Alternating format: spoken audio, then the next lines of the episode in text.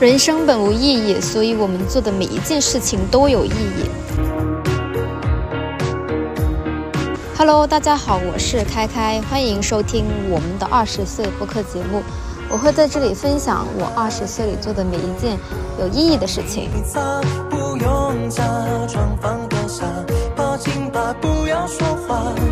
节目的第六期分享我八月的所见所闻所思所想，它不是一个普通的八月份，而是一个应届生即将要去参加秋招去找工作的八月份。我的八月份的关键词就是慌慌张张、手忙脚乱。八月初，我终于提前结束了我的审计实习，往别的方向去找可能性。虽然这是很小的一件事，那对我来说却是一件非常需要勇气的一件事，因为还有一个月的时间就开始秋招了，快要进入到秋招的高峰期。然后我现在转而去找新的方向，那我在新的方向上我是没有任何的实习经历和经验的，我该去哪个方向，我要去做什么样的努力，我是完全的不知道的，我只是知道。我在审计这样的工作中非常的不自在，性格受到了极大的束缚。我只有一个大概的判断，就我更会享受工作的环境是不断变化的，需要我不断的去跟各种各样的人去强沟通，或者跟消费者啊，或者市场上的一些变化去不断学习、不断沟通的工作，就是喜欢折腾。你天天让我在做审计，天天在处理 Excel，天天处理那些数据，我整个人是感觉被抽干了灵魂的。所以一般的思路就是不干审计，去找别的工作，去找别的实习，尝试新的方向。那纠结的点就在于说，我已知审计，即使只是呃内资的八大八大会计师事务所的头部。他的月薪，即使是应届生，包括底薪、包括差补等等加起来，好的情况下税前都有一万二、一万三。那可能在最差的情况下，或者不那么靠前的排名的八大，他的工资月薪起码都会有七八千吧。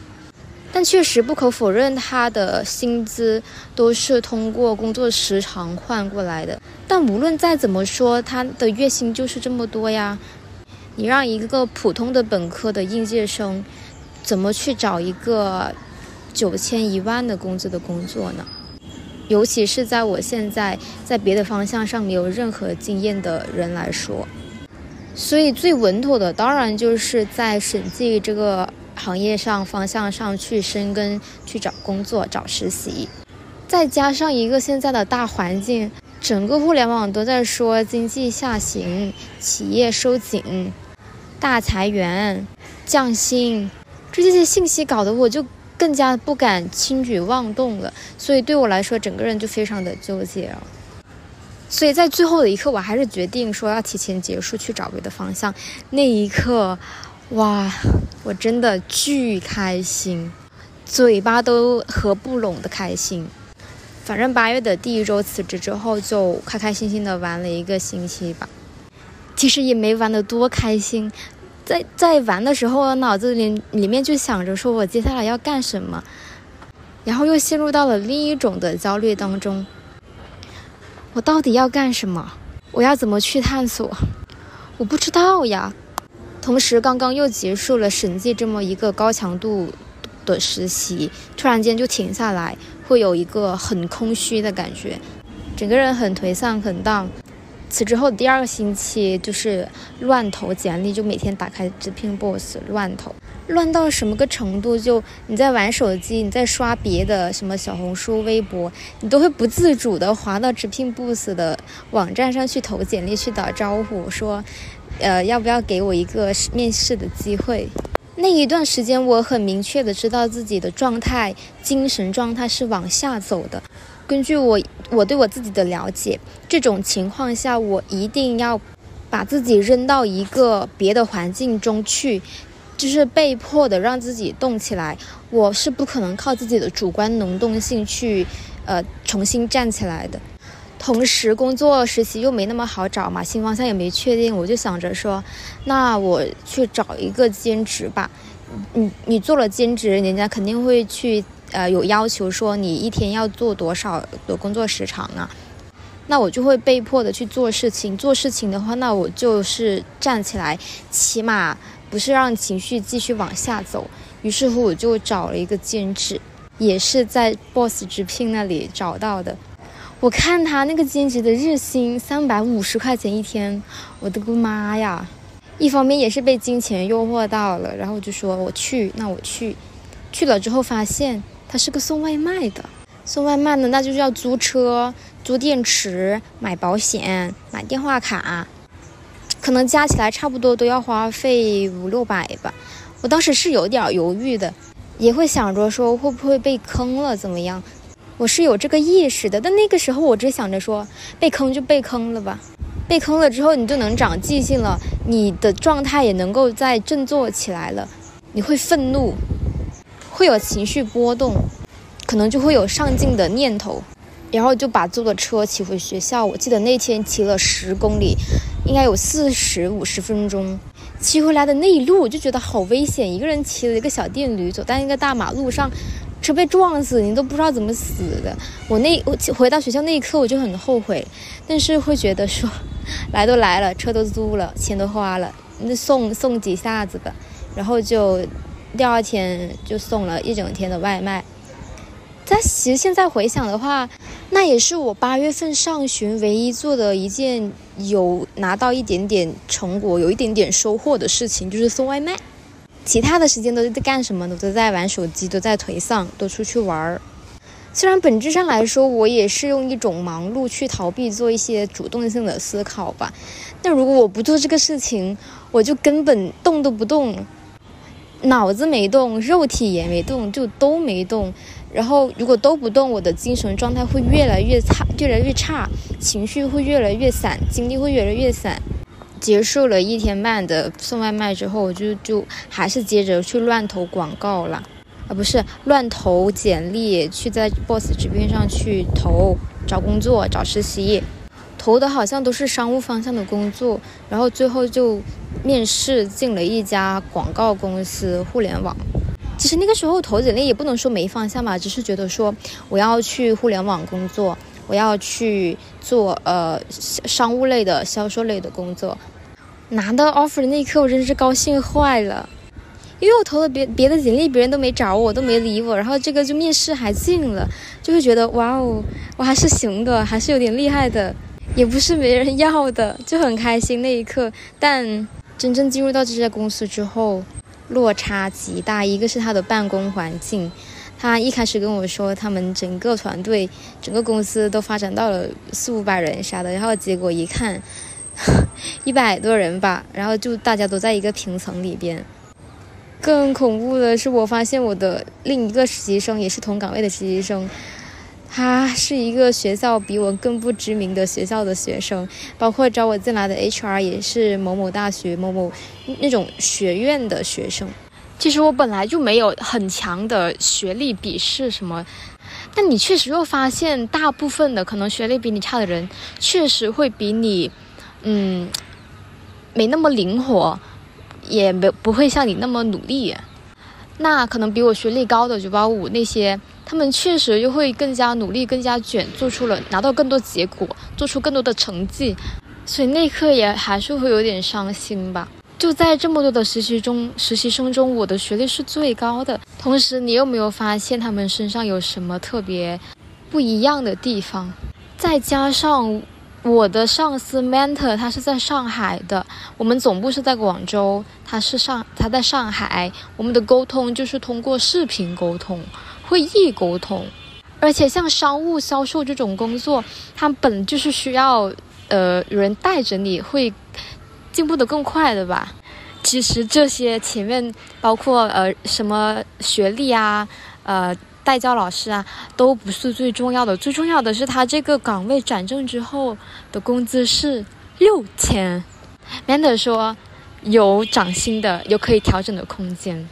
那我寻思着，你再调，能调到高到哪里去？也调调不到七千吧。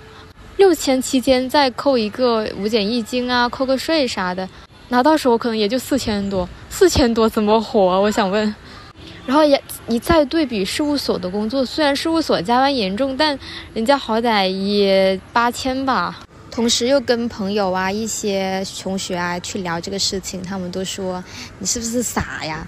你找工作为什么要找大专门学历门槛是大专的，为什么不去找本科的呢？而且 Manta 说啥你就信啥，你真的是这孩子。反正总之又开始自我怀疑了，我就说我就想，我怎么又是慌慌忙忙的随便又找了一个实习，又耽误了这么久的时间。我记得我做了工作日十天，其实差不多也在那里待了有半个月吧，就辞职了。其实很搞笑的是，我在里面的表现其实就很一般，甚至觉得很烂。因为我的 mentor 在上海，我在广州，我在那睡觉啊、摸鱼呀，甚至是去逛街，可能都没人理你，都没人知道。整个事物的推进，我感觉就是毫无进度的。但最后 mentor 他还是。劝了我一下，我就觉得好不可思议呀！就看前面这些这些方面走肯定是走，对不对？但我又纠结一点，说你既然都辞掉了审计工作，找新的方向，那你就在新的方向里面好好干呗。那就从一个小的起点开始做起呗。那不然咋地？你还想着一步就跨到一个很大的平台上吗？你没有经验，别人也不要你啊！你又不是相关专业的，你出去你能找到什么好的工作嘞？你也找不到好的实习呀。你这么茫然的去跳，真的不太妥。总之就是又挣扎了一番，挣扎了一段时间，最后又辞职。哇，提出辞职，然后 Manta 同意那一刻，我又是巨开心，我蹦蹦跳跳的从会议室里面蹦出来。然后我的同事啊，都他们就看着我说：“哈，这么开心，是遇到什么事情了？”哇，真的笑不拢嘴啊！那天晚上坐地铁回家的路上，我记得我走了很长的一段路，我整个嘴巴都是笑着的，真的真跟个傻子一样。我在想，我前段时间到底都遭遇了些什么，以至于这一刻这么的开心，这么的释然。虽然说在里面没学到啥东西，成长的也很慢，但至少是感悟到一点，就你所有的一些东西，一些宣传。拿到的一些结果，都是需要去运作的，有一个很专业的团队去运作、去传播、去打造起来的，并不是一个很偶然就会可以让一个事情爆火的。而且，就算我们在网络上看到一些呃突发的一些爆火的现象，比如说像那个挖呀挖呀挖那个老师，或者很突然的一些爆火的点。那些都是很偶然性的东西，跟中彩票一样，没有什么可复制、可参考的价值。那像那些真正运作起起来火的的人的事件，比如说像易梦玲，或者像沈月，或者像任何一个明星，他火起来，他背后都有一个非常专业、非常强大的团队在操操盘，包括一个电视剧啊、电影啊、活动啊爆火。那一定一定一定就是有一个团队在搞，那一刻我就会觉得啊，作为一个小小的个体，真的好无力。那我到底要努力到什么样的程度，才可能拿到一点点的结果？而且个体他视野就是有限的，能力就是有限的，你要怎么去操盘，怎么操作呢？怎么去拿到结果呢？就不说网红明星那些，就看我们身边那些学长学姐吧。他们可能拿到一个结果的人，甚至拿到啊某某什么 offer 啊，什么华为财经啊、八大呀、某外企啊什么什么的。然后你就会发现他的背后，他都付出了巨大的努力，超乎我的努力，应该是说远远比我要努力的多得多的努力。那他才拿到这么一个结果，我就反观我自己，我这么咸鱼、这么颓丧的一个人，那我也能拿啥结果呢？能活着就不错，还拿结果？但是你又想去拿，是不是？但你又不想动，是不是？如果说我决定辞去审计实习是我自己做的思考做的决定的话，那我辞去。这个商务工作，就是通过跟朋友聊天去了解更多的信息，结合他们的一些判断，再结合自己的一些感受去做出的决定。辞了就开心了，但回过头你会发现，整个一个八月已经过去了，就玩了一个星期嘛，找工作找了一个星期，实习实习两周，然后就结束，那八月就已经过去了。我做了什么事情，做了什么思考，完全没有。但如果我就把这二十天、三十天就钻研一件事情，哪怕我自己就一个月一直在学英语，那我起码英语能力我也有待提升，对不对？或者我去看书，我也能看个五六本的书；我去做播客，我也能做个五六期的播客；我去写文章，我怎么着都能写个七八篇吧。或者甚至说，我就去玩去旅游，那我也好好的享受了这三三十天，我的精神得到了放松，是，那也挺好。那我现在这种情况下算个什么呢？那不就纯纯的因为混乱、手忙脚乱，不就浪费掉了的吗？一开始着急去找实习，就是觉得时间来不及了，那这下子更好了，一个月又没了，就更来不及了喽。秋招又马马上开始了啦，整一个八月就是散，非常的散，精神情绪非常的散，没有办法集，没有集中的去做一件事情，就是无力，就那个力气完全就没有往一个劲儿、一个方向去上去使，那这个力气就是没有用的力气了，做无用功了喽。哎，但是吧，人总就是想着说。既要又要还要的，就不肯不不敢去放弃一些东西，总是觉得啊来不及了，这个我要做，那个也要做，不做错就错过啦。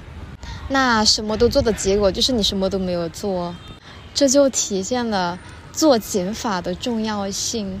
这个谢圣子也经常说哈，我也经常听这种话。但你听了，跟你实际去做又有很大的一个鸿沟。八月结束，进入到九一五月，那又陷入到了一个巨大的恐慌焦虑当中。但是也在刷朋友圈或者刷互联网的时候，就发现朋友圈有个朋友，他就花了二十天的时间就在学习互联网的知识，二十天他啥都不干。不投简历，他就控制住自己不干别的事儿嘛，就专研一件事儿。然后后来他说，这二十天学了非常多的东西，又找到了新的方向。然后我也想，要我二十天也在钻研一个东西，那我可能也找到了新的方向。所以就是一切都来得及啊，为什么会总会觉得来不及了呢？为什么呢？到底是为什么呢？九月，现在是九月十六日，这半个月。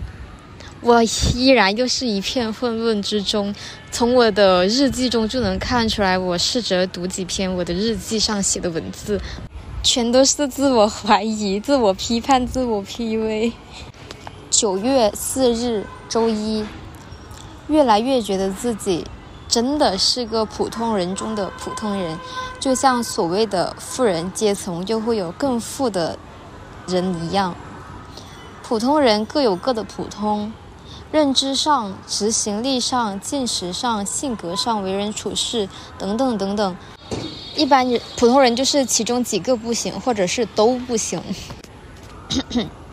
二零二三年九月七日，周四，标题是：十天又过去了。八月二十九日辞职，至今整整九天了，一直处在混沌之中。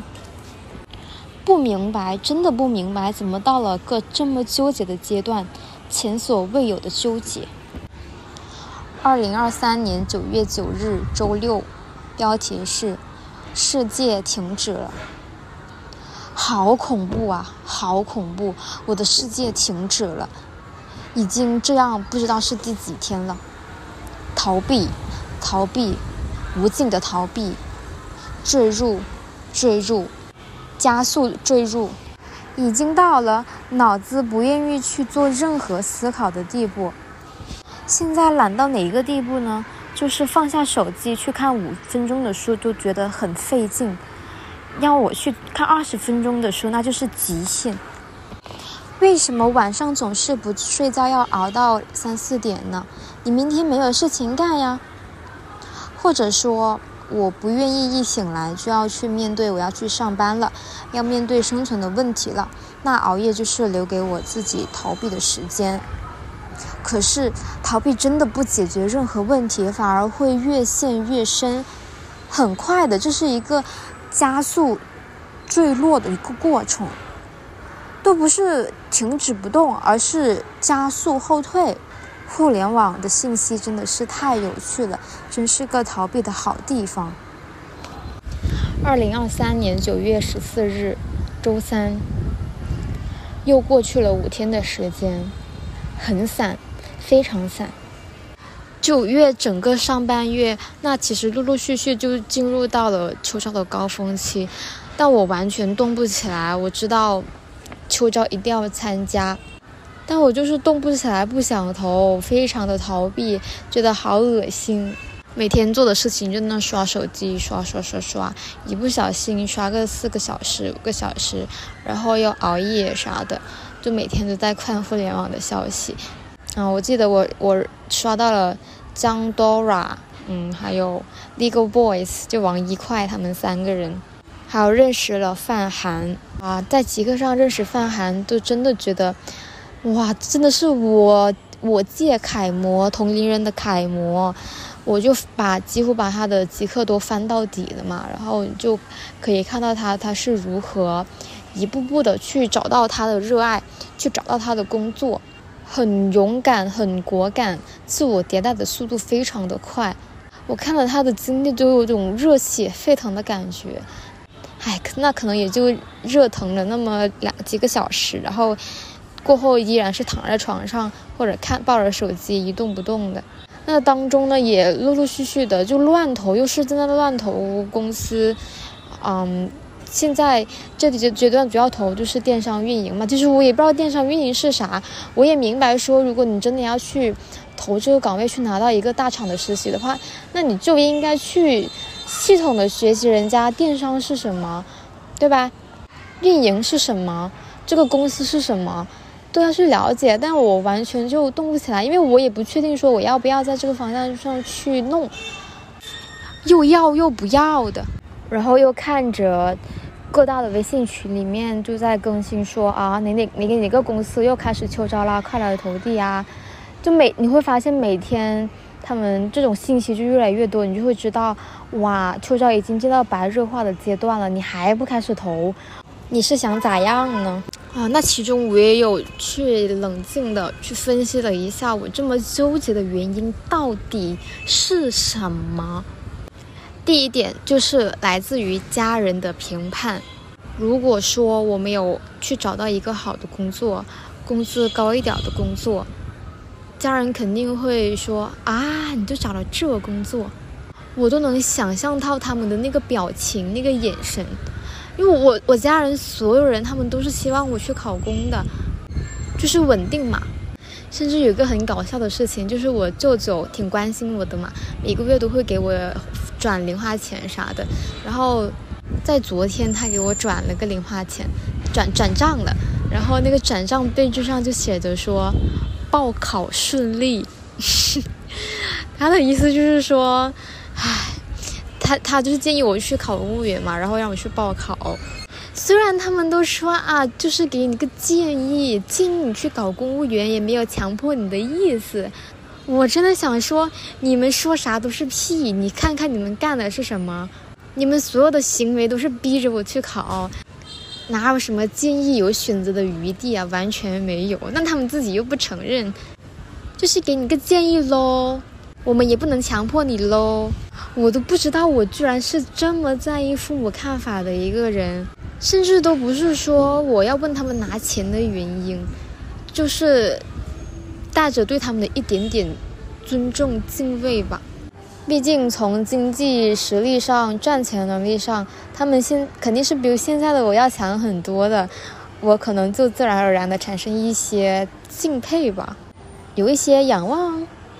那如果你真的去信了一个人，去仰望了一个人，就是很容易被他的一言一行都给所谓 PUA 到。你信了他嘛，那么他说什么你都会觉得对的，即使你心里不舒服，你会觉得他是对的。那这是一种 PUA 的，这就是 PUA 的感觉吧？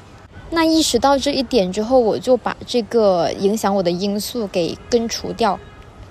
家人的看法不再是影响我做出选择的重要原因。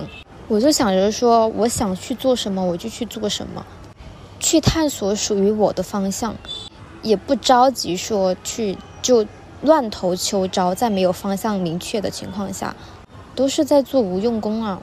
但我又觉得你不参加秋招，是不是一种逃避的行为呢？你又没有办法静下心来去往一个方向上钻研，秋招的岗位就摆在那里，你真的不去争一下吗？其实我有想过说放弃秋招，啊，不到放弃那个那么严重的程度，就是投，但不会那么猛，那么用心的去投。但是你一想，这种情况下，大环境下，你不如狼似虎的去抢，你随便投投，你能有结果？那你随便投投，还不如不投，其实没什么区别。同时，包括互联网上的所有信息，身边的所有同学，他们都非常在强调。秋招这个事情非常的重要，一定不能错过。我记得有一天我在 B 站上搜，错过了秋招怎么办？然后就打那几个关键字嘛，结果出来的所有视频都在说秋招怎么重要，要怎么去投简历，完全没有一条人，没有一条信息是说，呃，告诉你秋招其实没有那么想象中的那么重要，那么恐怖。其实我我这个危放弃了这个想法真的很危险。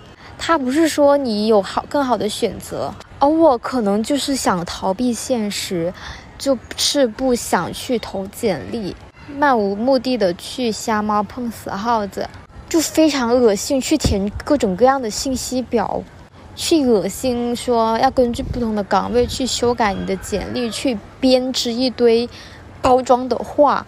然后有很多一些问答，他就会问你职业规划，你的爱好是什么，你就你就得写清楚，是不是？我真的很想很暴躁，说我就不能没有规划吗？我就不能没有爱好吗？我就单纯的想找一份工作苟活着，行不行？不要问这么多。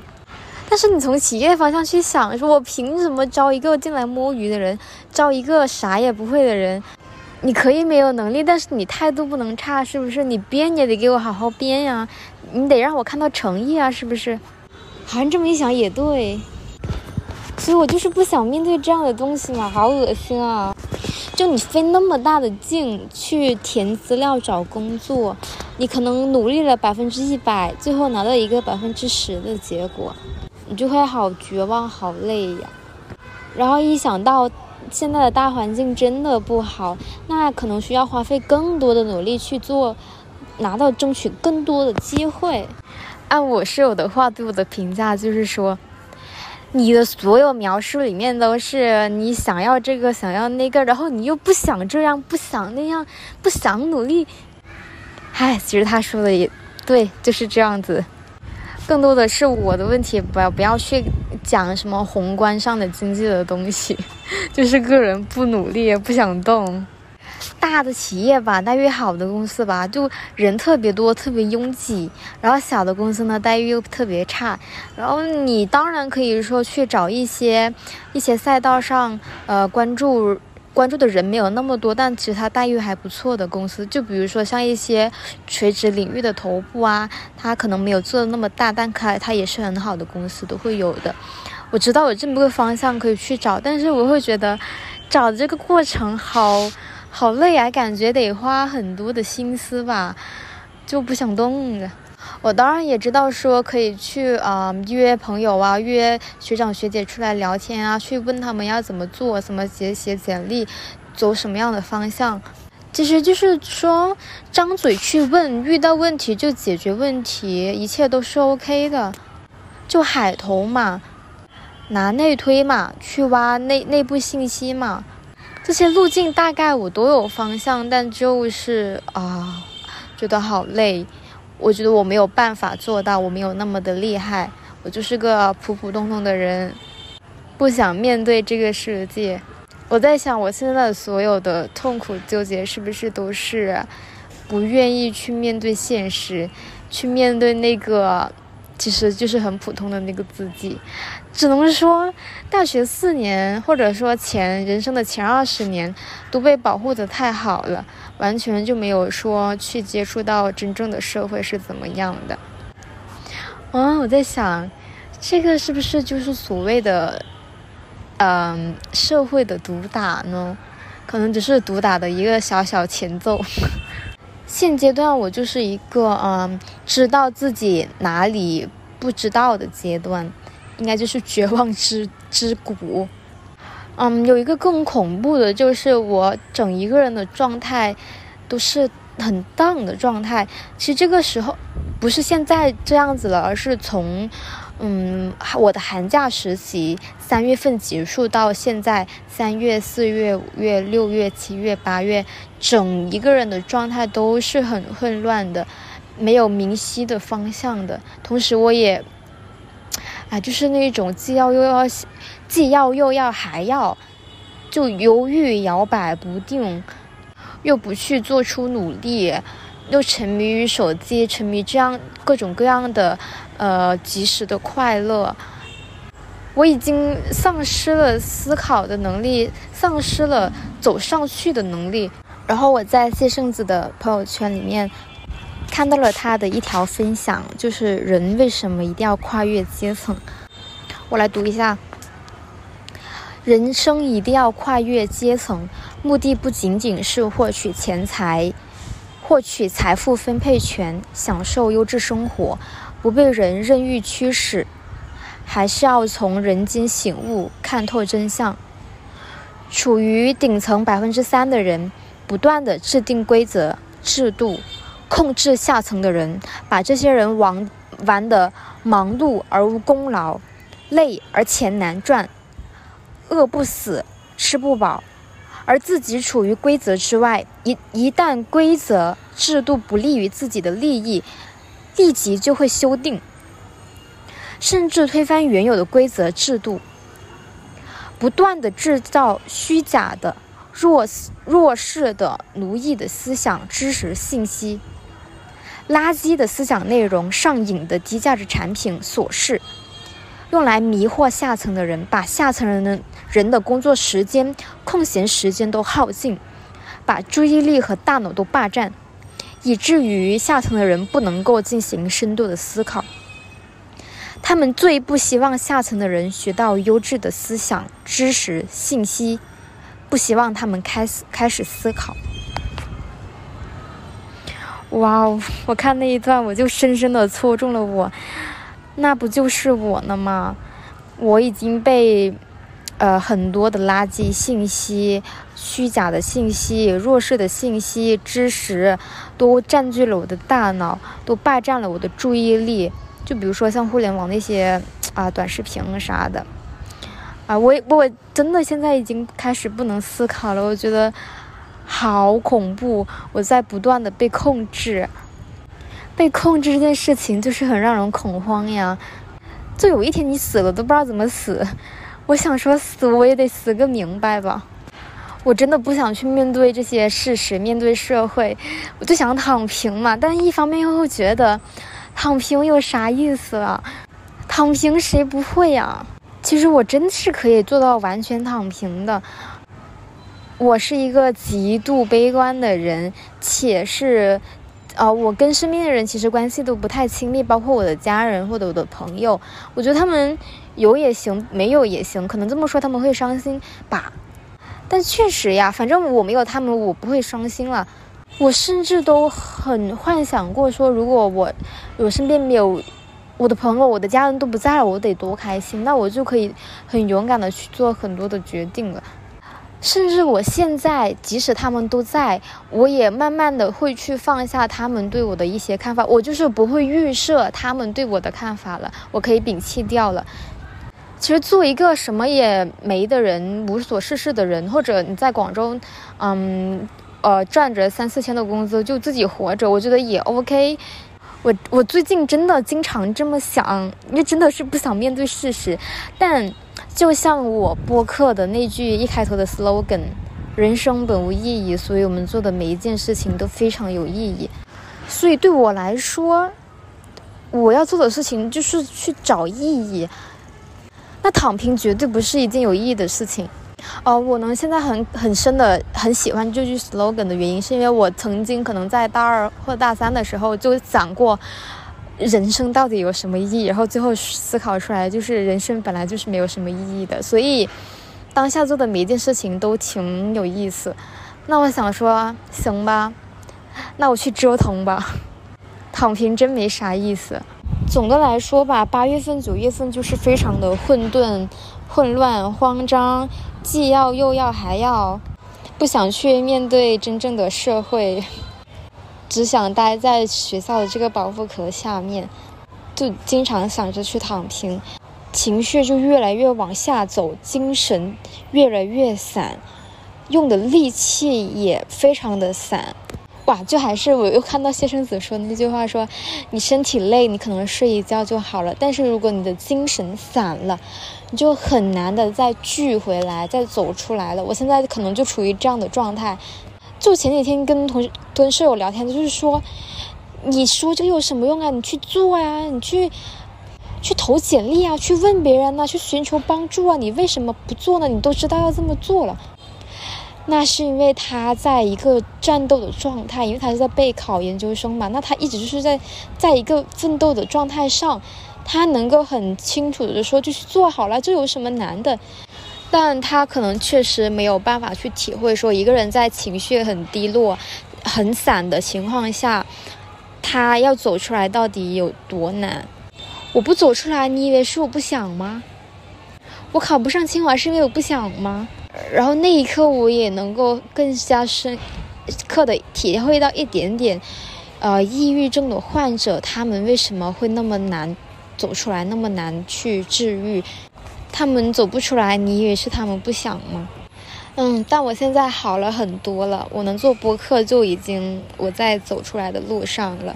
那也包括我在录这个播客的过程中，好像又往上走了一大步呢。哎，我在想，这就是创作的魅力吗？创作的生命力吗？嗯，最后我在想，听这些播客的可能大概大部分都是也正在参加秋招的同学朋友们，大家都会有各有各的纠结、选择、不确定、迷茫、焦虑，但无所谓了，只管往前走吧。走的是哪一个方向？这个方向对不对？嗯，可能都一点都不重要，没有人，没有谁能够判断你现在走的方向是不是正确的。只要我们真正的在做事情，那我们做的每一件事情都是有意义的。好啦，本期的分享就到这里喽，今天的你也很辛苦，我们下期再见，八八六。